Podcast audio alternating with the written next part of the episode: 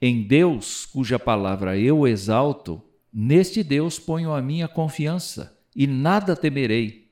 Que me pode fazer um mortal? Salmos 56, verso 4. Por toda parte é possível encontrar a frase Deus é fiel. De fato, Deus é fiel. Mas a quem? Ou a quê? Temos visto outros salmos de Davi e descobrimos que aquele homem, dividido entre a vida militar e a fé, sabia responder a essa pergunta. Deus é fiel a si mesmo e à sua palavra. Deus não mente, Deus não volta atrás e não desampara seus filhos nunca. Esta poesia nasceu da fuga de Davi para Gate, cidade do gigante Golias que ele havia derrotado com sua funda.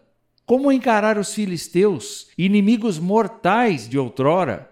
Por que ir para lá? Porque talvez esse fosse o último lugar para ser procurado por Saul, rei que o perseguia. Como Davi deve ter ficado atemorizado e desconfiado ao andar pelas ruas de Gate, ser reconhecido pelas pessoas e não poder confiar na palavra de ninguém. Só havia alguém digno de toda confiança que jamais falhou em tudo o que disse: o Deus Todo-Poderoso.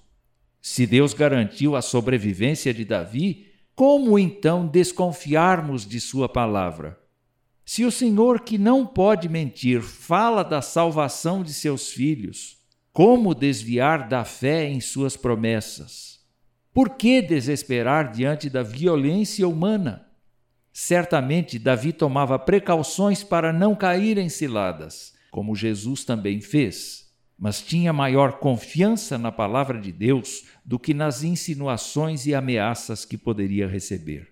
A confiança na palavra de Deus traz ousadia, produz esperança e exultação, desenvolve um espírito mais confiante, capaz de eliminar os temores e despertar um amor muito grande pelo Senhor e pelas pessoas.